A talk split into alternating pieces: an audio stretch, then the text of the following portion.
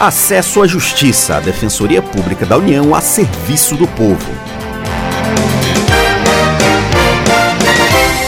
Olá, eu sou Demar Rodrigues e estou com a colega Maria Carolina Andrade para falarmos do trabalho da DPU, Defensoria Pública da União, na proteção dos direitos humanos. Olá, Demar. Olá, ouvinte. Para atuar nesse campo, existem os defensores de direitos humanos. Eles trabalham na defesa de grupos sociais específicos e vulneráveis. Em todas as regiões do país, há exemplos de atuação. Em Barcarena, no Pará, o navio Aidar afundou em 2015 com 5 mil bois vivos. O acidente causou prejuízos ambientais e econômicos. A Justiça Federal oficializou indenização aos prejudicados. Isso foi possível depois de um acordo entre as empresas responsáveis pelo desastre e a Defensoria Pública da União, o Ministério Público Federal, o Ministério Público do Estado do Pará e a Defensoria Pública do Estado do Pará. Outro exemplo de atuação é de São Paulo, por conta do desabamento do edifício Wilton Paz de Almeida,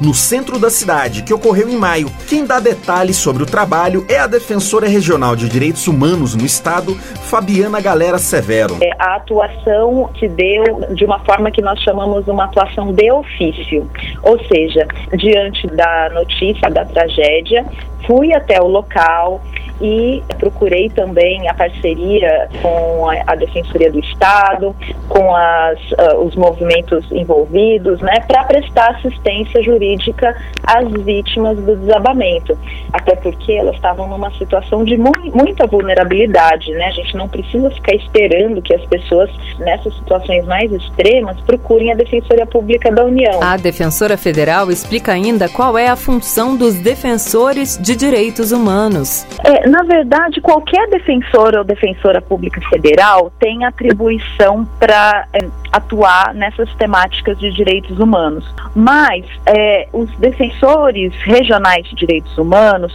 são é, pessoas que se candidataram e foram escolhidas para uma função específica, né, é, voltada a esse tipo de atuação estratégica na defesa de coletividades atingidas, né, e, e, e, na defesa da promoção de direitos humanos de populações específicas. A DPU também pode acionar sistemas internacionais de proteção dos direitos humanos, como destaca Fabiana Galera Severo. A Defensoria Pública, assim como a advocacia privada, mas a Defensoria Pública pode é, também levar casos de violações de direitos humanos aos sistemas internacionais de proteção.